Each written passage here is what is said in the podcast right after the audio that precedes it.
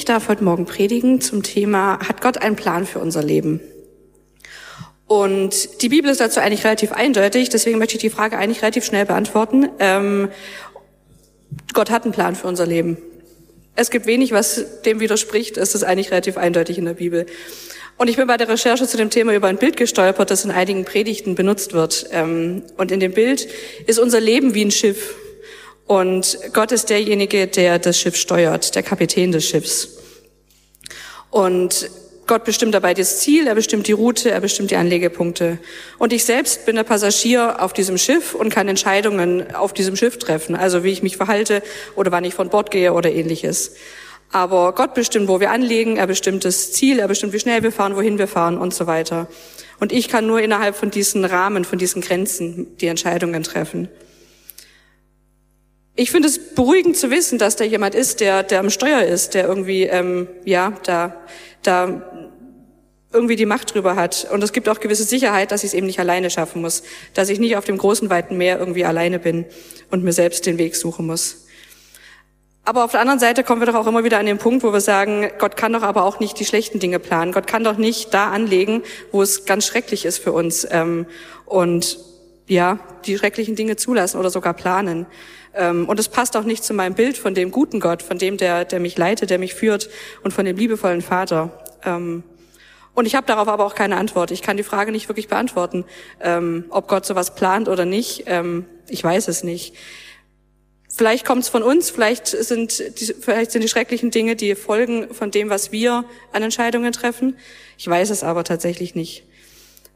Ich möchte aber heute auf noch mal einen ganz anderen Aspekt dabei hinaus.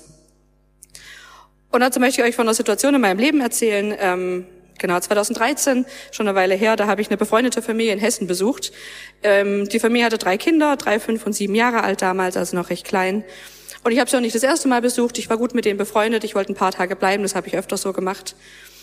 Mm, und in der Familie gab es noch ein Au-pair-Mädchen. Das ist ein, äh, später noch ein bisschen wichtig. Kam aus Georgien, hat nicht so gut Deutsch gesprochen und war auch noch nicht so lange da. Als ich angekommen bin, oder ich wusste schon davor, dass der Familienvater, Stefan heißt der, ähm, an einer Depression erkrankt war ähm, und auch stationär in der Klinik war, aber es ging ihm besser, war mein, war mein, war mein Stand.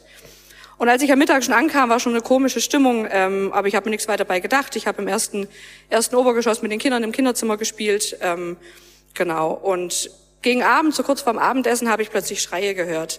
Und die Mutter der Kinder, Kerstin äh, heißt, sie hat um Hilfe geschrien und hat nach mir gerufen. Und ich bin dann auch gleich runtergegangen ähm, und Stefan hatte, der Familienvater, hatte in der Küche einen Suizidversuch begangen. Und nachdem ich dann Krankenwagen Polizei informiert habe, haben Kerstin und ich versucht, Stefan davon abzuhalten, sich noch weiter an, was anzutun, sich noch mehr anzutun. Und es war ein langer Kampf und nach, wie es so ist in solchen Situationen, nach einer gefühlten Ewigkeit, ähm, war dann Stefan auch vom hohen Blutverlust so schwach, dass er sich nicht mehr weiter selber verletzen konnte. Und so konnte ich dann rausgehen, nach Hilfe Ausschau halten und innerhalb von kurzer Zeit waren auch viele Polizisten da, Rettungsdienst, Notarzt und so weiter. Und die drei kleinen Kinder waren ja auch immer noch im Haus. Die waren im Kinderzimmer oben mit dem Au-pair-Mädchen zusammen. Sie haben hoffentlich wenig mitbekommen, aber natürlich ähm, geht das auch nicht an denen vorbei. Ähm, Stefan wurde dann ins Krankenhaus gebracht und auch Kerstin, die Mutter, hatte sich stark an den Händen verletzt und musste auch ins Krankenhaus so dass ich da mit den drei kleinen Kindern und einem völlig verwüsteten Erdgeschoss quasi alleine war. Ich musste den Kindern dann sagen, dass der Papa sich verletzt hat, dass er im Krankenhaus ist, dass es ihm nicht gut geht, dass auch die Mama im Krankenhaus ist, dass auch die sich wehgetan hat. Ähm, ich habe dann noch Pizza für die Kinder zum Abendessen bestellt ähm, und habe sie dann ins Bett gebracht. Und anschließend haben wir irgendwie den Eingangsbereich noch geputzt, dass zumindest die Kinder am nächsten Tag auch das Haus wieder verlassen konnten ähm, und für die Küche einen Tatortreiniger bestellt für den nächsten Tag. Ich habe dann in diesem Haus übernachten müssen. Ähm, ich habe im ersten OG ähm, in einem von den Kinderzimmern geschlafen. Und immer wenn ich die Augen zugemacht habe, Mitternacht habe ich diese schrecklichen Bilder vor mir gesehen. Und vor allem hatte ich ganz große Angst davor, dass der Stefan wiederkommt und uns allen was antut. Was ja überhaupt nicht realistisch ist, weil er einfach so stark verletzt war, dass es ja absolut nicht möglich war. Aber die Angst ist ja oft nicht realistisch. Am nächsten Morgen haben wir, haben wir die Kinder dann auch in Schule und Kindergarten gebracht und der Tatortreiniger kam. Wir haben danach noch selber geputzt und am Mittag kam dann die Großmutter angereist und dann konnte ich die Kinder der Großmutter übergeben. Bin dann selber noch ins Krankenhaus, weil ich selber eine kleine Verletzung hatte und Fremdblutkontakt ähm, und bin dann nach Hause gegangen. Ich war daraufhin mehrere Wochen krankgeschrieben und ich habe lange gebraucht, um darüber hinwegzukommen. Ähm, Insbesondere die Situation in der Nacht und mit den Kindern, die Verantwortung für die Kinder ähm, da danach, die haben mich sehr lange beschäftigt und auch sehr belastet. Mit einer christlichen Heilpraktikerin für Psychotherapie habe ich die Situation immer wieder angeschaut ähm, und wir haben gemeinsam gebetet und Jesus in der Situation dazugeholt. Und ich habe dabei gesehen vor meinem inneren Auge, wie Jesus wie so ein Schutzschild unten an der Treppe stand. Wenn man ins Haus reingekommen ist, gleich rechts dann hoch die Treppe gewesen und Jesus stand an dieser Treppe, die ganze Nacht, er stand an dieser Treppe. Und es hört sich jetzt so einfach an, aber es ist tatsächlich so. Seitdem ich weiß, dass Jesus an der Treppe stand, dass Jesus da war, habe ich absolut kein Problem mehr mit der Situation. Es belastet mich nicht mehr, es kommen keine Flashbacks, keine Erinnerungen mehr und so weiter. Es ist einfach völlig in Ordnung, so wie es war. Ähm, und ja, das hört sich sehr einfach an, aber es ist tatsächlich so. Und wenn ich jetzt in anderen Situationen in meinem Leben irgendwie verzweifelt bin oder es einfach schwierig ist, dann bete ich häufig nur, du standest an der Treppe. Und das ist so meine Zusage, die ich mir, oder die Zusage von Gott, die ich mir immer wieder auch, auch selber zusage und an der ich mich festhalte. Ich weiß, dass Jesus da war und ich weiß, dass er auch in allen Situationen da ist. Ich weiß nicht, wo er ist, ich weiß nicht, an welcher Treppe er steht, ähm, ich sehe ihn nicht, aber ich weiß, Jesus war da, du standest an der Treppe. Und ich weiß auch nicht, ob das Gottes Plan war, diese Situation, ob das Gott so gewollt hat. Ich weiß es nicht. Ähm, aber er war trotzdem da. Er hat nicht gesagt, das war nicht mein Plan. Ich wollte nicht, dass du hast es selber entschieden, dann guck auch, wie du selber damit klarkommst. Sondern er war trotzdem da. Ich möchte zu einer Geschichte in der Bibel noch kommen, die, ähm, ja, wo, wo die Leute vielleicht genauso verzweifelt waren. Die steht in 1. Mose, oder in 1. Mose ganz am Anfang von der Bibel. Genau, ihr könnt es, ihr könnt es mitlesen. Ähm, in 1. Mose 15 macht Gott Abraham eine, ein Versprechen. Ähm, in der Geschichte kommen sowohl Abraham als auch Abraham vor, weil Gott zwischendurch die Namen quasi ändert. Ähm, auch Sarai und Sarah, das sind dieselben Personen, aber genau, es kommen eben beide Namen vor. Da steht, danach redete der Herr zu Abraham in einer, Vision, in einer Vision, hab keine Angst, Abraham, ich beschütze dich wie ein Schild und werde dich reich belohnen. Aber Abraham entgegnete, ach Herr, mein Gott, was willst du mir denn schon geben? Du weißt doch, dass ich keinen Sohn habe. Du selbst hast mir Kinder versagt, und ohne ein Nachkommen sind alle Geschenke wertlos. Ein Diener meines Hauses, Eliezer aus Damaskus, wird meinen ganzen Besitz erben. Nein, erwiderte der Herr, nicht dein Diener, sondern eigener Sohn wird den ganzen Besitz übernehmen. Er führte Abraham aus dem Zelt nach draußen und sagte zu ihm, Schau dir den Himmel an und versuche die Sterne zu zählen. Genau so werden deine Nachkommen sein. Unzählbar. Wenn wir dann weiterlesen, dann steht direkt im nächsten Kapitel, also 1. Mose 16, Vers 1, Abraham und Sarai konnten keine Kinder bekommen, da Sarai unfruchtbar war. Toll. Äh, Gott verspricht ganz viele Nachkommen, Gott verspricht irgendwie hier äh, Nachkommen äh, so unzählbar wie die Sterne sind, aber es geht nicht. Es ist einfach nicht möglich, weil sie können keine Kinder bekommen. Ähm, und man wird jetzt vielleicht schnell, schnell darauf kommen, dass man sagt, naja gut, das Versprechen war vielleicht doch nicht von Gott, äh, vielleicht hat jemand, äh, oder ja, hat man irgendwie missverstanden, war ähm, anders gemeint oder wie auch immer. Ähm, ist ja irgendwie gar nicht möglich. Und Abraham und Sarah werden daraufhin selbst aktiv, nehmen das selber in die Hand. Es geht dann weiter in 1. Mose 16, Vers 2. Steht dann, eines Tages schlug sie ihrem Mann vor, du weißt, dass der Herr mir Kinder versagt hat, aber nach den geltenden Gesetzen kannst du mir durch eine Sklavin Kinder schenken. Darum überlasse ich dir meine ägyptische Magd Hagar. Vielleicht werde ich durch sie doch noch Nachwuchs bekommen.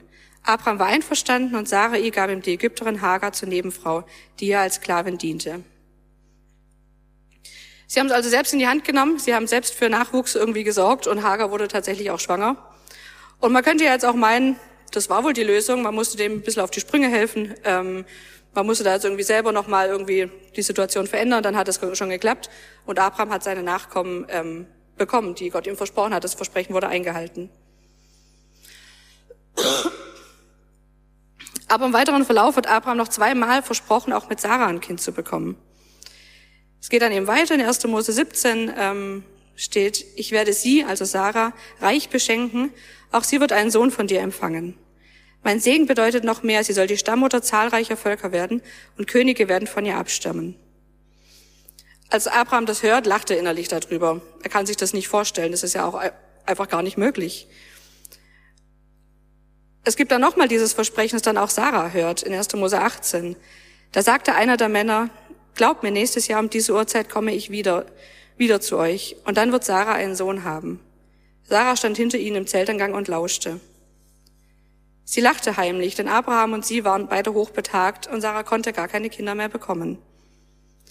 Auch Sarah lacht darüber, genauso wie Abraham davor, weil es ist einfach nicht möglich. Es ist in unserer Welt, in unserem Denken einfach nicht möglich. Aber Gottes Versprechen geht tatsächlich in Erfüllung. Das Unmögliche wird quasi möglich. Und ähm, Sarah wird schwanger und bringt ihren Sohn Isaak zur Welt. Im Adonier-Musical, ich bin großer Fan von den Adonier-Musicalen, äh, Isaak, wird in einem Lied gesungen, ich habe das auch als Folie, genau, danke. Äh, nun denken wir mal logisch und planen mit Vernunft. Gottes Plan ist nicht ganz realistisch durchgedacht, so helfen wir ihm nun hier halt ein bisschen nach. Warum noch länger warten, warum, noch, warum nicht etwas tun? Genau das haben Abraham und Sarah gemacht. Sie haben nicht auf Gottes Plan vertraut und nicht länger gewartet, sondern sie haben selbst in die Hand genommen, sich selbst etwas ausgedacht. Und ich finde es ein Gedanken und ich finde es ähm, so eine logische Reaktion darauf. Und ähm, ich könnte mir vorstellen, dass jeder von uns hier sofort Situationen einfallen, wo wir irgendwie auch nicht mehr gewartet haben, wo wir auch gesagt haben, also das ist ja auch einfach nicht möglich, es ist nicht realistisch, das kann gar nicht sein, wir müssen uns vielleicht auch selber was ausdenken. Ähm, oder es entspricht auch gar nicht meinem Plan, es entspricht nicht meinem Willen. Ähm, und wir suchen selbst nach Lösungen, wir nehmen es selbst in die Hand. Es fällt immer wieder so schwer, darauf zu vertrauen und zu warten, vor allem dann, wenn es unmöglich erscheint, darauf zu vertrauen, dass Gott eben den Plan hat. Die Geschichte von Abraham und Sarah hat auch viel mit meinem Leben zu tun, denn mein Mann und ich sind zwar seit vielen Jahren verheiratet, wir haben aber keine Kinder. Und wir möchten seit vielen Jahren tatsächlich Kinder haben, aber es möchte einfach nicht funktionieren. Und wir haben schon viele Untersuchungen machen lassen und so weiter, ohne Ergebnis. Es gibt einfach keinen Grund, warum wir keine Kinder haben. Ähm, wir sind beide völlig gesund. Warum es nicht funktioniert, weiß niemand. In der Gemeinde, der ich aufgewachsen bin, gibt es auch ein Ehepaar, ähm, das keine Kinder bekommen konnte. Und sie haben auch sehr darunter gelitten. Es war ein schwieriges Thema. Sie waren aber Onkel und Tante von vier Kindern, ähm, die mit ihren Eltern in äh, Kenia in Afrika gewohnt haben, weil die Eltern dort Missionare waren. Und als die Eltern der vier Kinder bei einem Autounfall ums Leben gekommen sind in Kenia, hatten, hatten die Onkel und Tante die Möglichkeit, die vier Kinder aufzunehmen und ihnen zu Hause zu geben und eine Familie zu geben. Und es war am Ende gut. Sie hatten die Möglichkeit, sie konnten vier Kinder aufnehmen, sie konnten für sie sorgen. Ähm, das war am Ende gut. Wenn man das denen zwei Jahre vorher gesagt hätte, hätten sie wahrscheinlich genauso gelacht ähm, und gesagt, ja, schön, dass es vielleicht irgendwann irgendwas Gutes hat, aber trotzdem leide ich jetzt gerade, trotzdem geht's mir damit nicht gut. Als ich meine eigene Kinderwunschthematik mit einer anderen Frau hier aus der Gemeinde besprochen habe, hat, hat sie ein Bild gehabt. Und sie hat gesagt, ähm, wir tappen momentan noch im Dunkeln und es ist noch alles neblig und, und ja, einfach dunkel. Wir sehen, wir sehen das Ziel nicht, wir sehen nicht, was, was das ein Gutes hat. Aber sie hat gesagt, aber die Dunkelheit wird sich lüften und wir werden Kinder haben. Sie war sich ganz sicher, wir werden Kinder haben. Sie hatte absolut keinen Zweifel dran. Und ganz ehrlich, ich habe da auch ein bisschen drüber gelacht. Ähm, es fällt so schwer, die Hoffnung nicht zu verlieren, darauf zu vertrauen, dass Gott einen guten Plan hat. Und ja, dass Gott es gut macht, dass es einen Sinn hat, ähm, dass Gott das in der Hand hat. Ich versuche mich daran auch immer wieder festzuhalten, ähm, dass Gott einen Plan hat und dass er in die Zukunft sieht und dass er Gutes für uns einen Sinn hat. In Jeremia 29, Vers 11 steht, denn ich weiß genau, welche Pläne ich für euch gefasst habe, spricht der Herr mein Plan ist, euch Heil zu geben und kein Leid. Ich gebe euch Zukunft und Hoffnung. Können wir in jeder Situation glauben, dass Gott Gedanken des Heils über uns hat und uns eine Zukunft und Hoffnung geben will? Auch dann, wenn es unserem eigenen Plan vom Heil, unserer eigenen Idee vom Heil und wie es mir gut geht widerspricht? Und können wir daran festhalten, auch wenn es nahezu unmöglich und auswegslos erscheint? Mir fällt es tatsächlich immer wieder sehr schwer.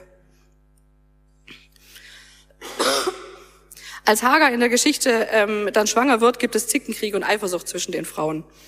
Und am Ende flieht Hagar vor ihrer Herrin und landet in der Wüste an einem Brunnen. Dort wird sie von einem Engel angesprochen. Und Hagar erkennt, dass sie von Gott in ihrer Not gesehen wurde. Auch wieder in dem Adonia-Musical ähm, wird dazu gesungen, du siehst mich, du kennst mich, du kümmerst dich um mich. Du suchst mich, du liebst mich und du übersiehst mich nicht. Mein Gott, der mich sieht. Gott hat gute Gedanken über unser Leben und er möchte uns Zukunft und Hoffnung schenken. Und er sieht uns und er sieht unsere Not, er sieht, er sieht unsere Gedanken und er ist in jeder Situation dabei. Und mit dem Gedanken, dass Gott an der Treppe unten stand, 2013 in der Situation, dass er noch so, noch, noch so schrecklichen Situationen da ist, hilft mir auch immer wieder neu, mich an seinen Versprechungen und seinem Plan festzuhalten. Jeden Tag wieder neu. Ich möchte das Bild vom Anfang mit dem Schiff noch ergänzen. Ähm, unser Leben ist wie ein Schiff und Gott ist der Kapitän und wir können nur innerhalb dieses Schiffes Entscheidungen treffen. Aber das heißt ja auch, dass Gott ebenfalls auf dem Schiff ist. Gott ist ebenfalls mit dabei. Gott ist nicht irgendwie am Tower, am Hafen und äh, gibt irgendwie von, von fern Anweisungen, sondern er ist auch da dabei. Ähm, und ja, er sagt nicht irgendwie hier, er ist weit weg und auf dem Schiff müsst ihr irgendwie selber zurechtkommen und macht, was er wollt, sondern er ist auch da dabei und er sieht unsere Entscheidungen, er sieht unsere Handlungen und er geht da mit uns mit. Wir können jederzeit zu ihm gehen. Ähm, er ist auf demselben Schiff wie wir. Und er steht auch immer an der Treppe, wo auch immer die Treppe gerade ist. Ähm, und auch wenn unsere Handlungen und Entscheidungen vielleicht nicht Gottes Willen oder Gottes Plan entsprechen. Ähm, denn er sieht mich und er kennt mich und er kümmert sich um mich. Ähm, bedingungslos, egal ob wir ähm, mal vom Weg abkommen oder nicht. Amen.